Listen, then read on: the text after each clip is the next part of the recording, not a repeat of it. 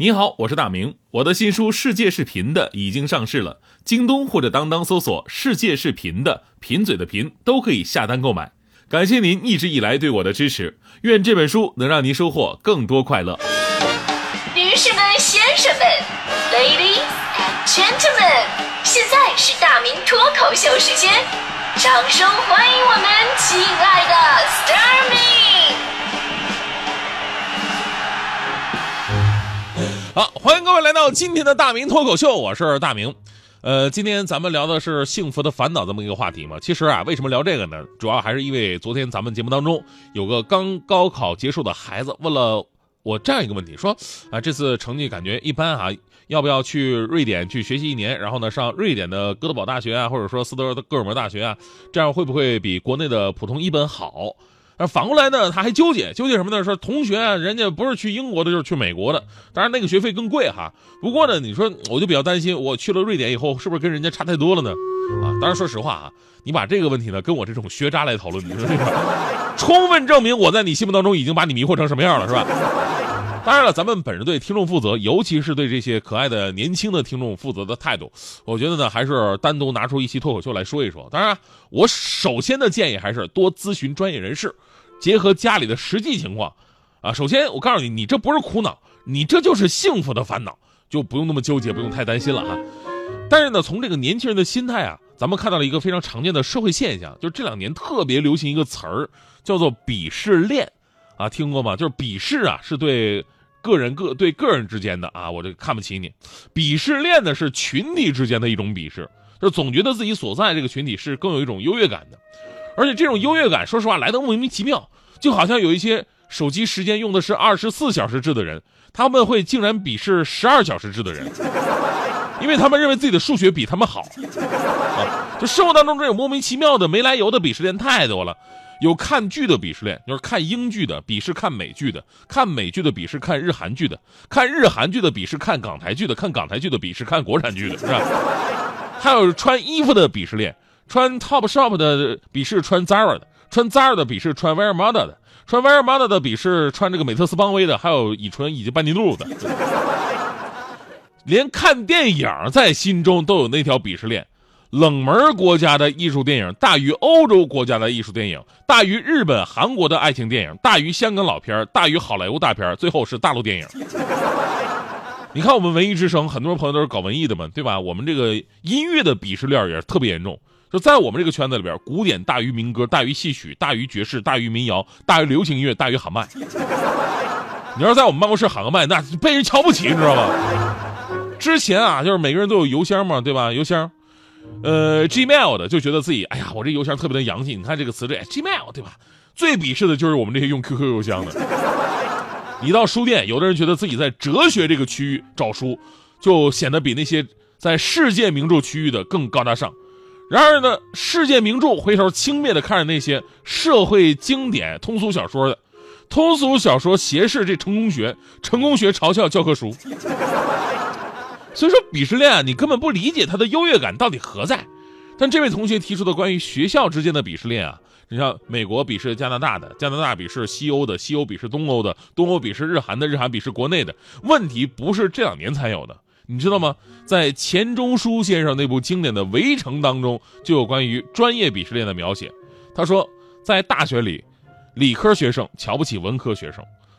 外国语文呃，外国语文系学生瞧不起中国文学系学生，中国文学系学生呢瞧不起哲学系学生，哲学系学生瞧不起社会学系学生，社会学系学生瞧不起教育系学生，教育系学生实在没有谁可以瞧不起了，只能瞧不起自己本系的老师了。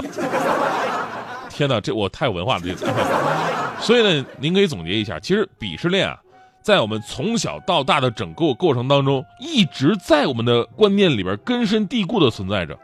社会学家欧文·戈夫曼曾经说过：“漂亮，人生啊就是一出戏，社会是一个大舞台。我们作为表演者，都渴望自己能够在观众面前塑造能被人接受的一个形象。所以呢，我们可以想象，呃，当你塑造的这个形象并不尽如人意，你还要给自己一个交代，所以呢，就会通过鄙视别人的方式来获得短暂的自尊。”你却不知道这种自尊其实特别的脆弱，因为当你有了这颗鄙视之心的时候，你就会堕入无尽的鄙视链的无间道当中。你兴奋地鄙视着别人，也自卑地觉着别人在鄙视着你。哪怕是有一天你上了美国的大学，你也会继续的鄙视下去啊！你想啊，呃，排名高、地理位置好的鄙视那些排名高、地理位置差的；排名高、地理位置差的鄙视排名低、地理位置好的；排名低、地理位置好的鄙视排名低、地理位置还差的。最奇葩的是，排名低、地理位置差的还能继续鄙视排名低、地理位置差而且中国人多的。刘慈欣的著名科幻小说《三体》里边有这么一句话，我怎么知道这么多？呃，这这就是我对自己的感叹啊。他说的这句话是：弱小的无知不是生存的障碍，傲慢才是。这个，所以呢，让自己永远活在谦虚和适度的生活状态，才能张弛有度。最后呢，还是要跟这个孩子说一声啊，上哪个学校吧，其实不重要，啊，当然你要说重要也很重要。不过我所说的不重要啊，是它不能决定你的命运。与其永远向上的比较，不如咱们踏踏实实的选择一个家庭和自己的能力能力承受范围之内的，然后安心的去努力学习，感受不同的环境和文化氛围。年轻人啊，总是喜欢畅谈未来，其实这都不靠谱，啊，你都不知道自己能做什么，对吧？你谈的那些梦想还有什么意义呢？决定你未来的不是说你在什么地方，而是你现在在做什么事儿。希望我的意见能对您和您的家人提供一些帮助。相信自己的父母，他们会给你最好的选择的。最后呢，我还是要说一下，就是现在这个可怕的鄙视链哈。其实人活一世啊，放平心态特别的重要。就是别人过得怎么样，其实跟你一点关系都没有。如果一个人到了啊，说我只能，我只剩下用看不起别人来证明自己的智慧和优越感了，那还挺可怜的。记住啊，偏见和歧视是成本最低的优越感。热衷于这种成本低优越感的人呢，内心该是何等的穷酸啊！总之一句话。我最鄙视的人，就是那些鄙视别人的人。这话好像有点矛盾。一个人的时候，在陌生的街头，抬头看着繁星夜坠的天空。I know, I know，在桥另一端有你陪我。谢谢你鼓励我，勇气是你给我，让我迈开脚步一起往前走。I know, I know，你是我的 OK boy。在每一个时候，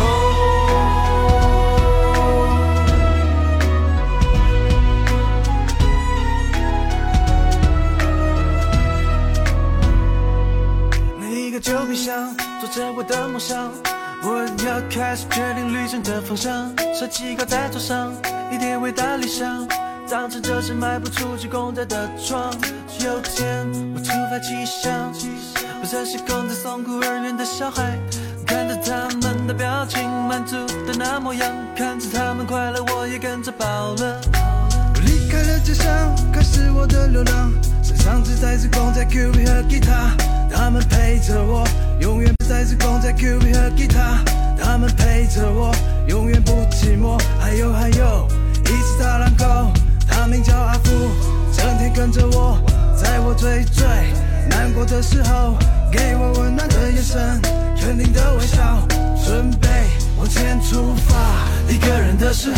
在陌生的街头，抬头看着繁星夜坠的天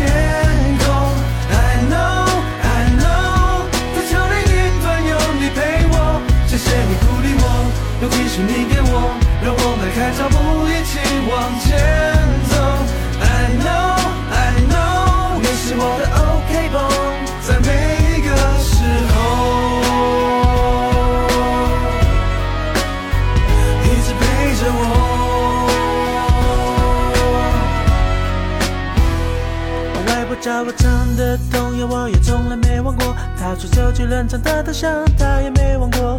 就算把我哭一场，也让我晒干一切一切烦恼忧伤。拂晓我的疗伤歌曲，良药并不苦。用耳朵用心听我唱，我的精彩故事还没说完。蝴蝶蝴蝶飞到天空，挥动翅膀。啊，靠的其实中间也只是只毛毛虫。不要灰心，前面才能十年，才能自由，生命不能重来，所以珍惜它的精彩。我们全都是渺小蚂蚁，却都有存在的那意义。不愿失去，也失去勇气，那就创造回忆。去拍舞蹈飘逸，跳出旋律涟漪的倒影。一个人的时候，在陌生的街头。抬头看着繁星夜垂的天。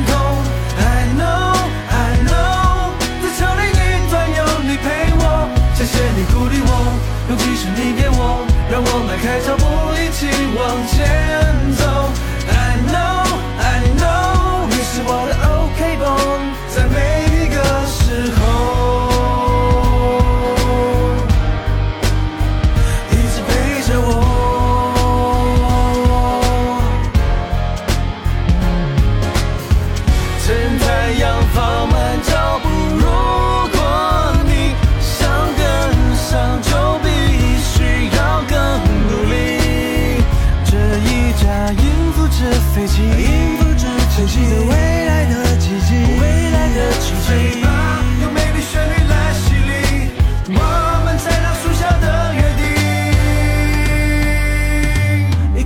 时刻，在陌生的街头，抬头看着繁星夜缺的天空。I know, I know，地球另一端有你陪我，谢谢你鼓励我，勇气是你给我，让我迈开脚步一起往前走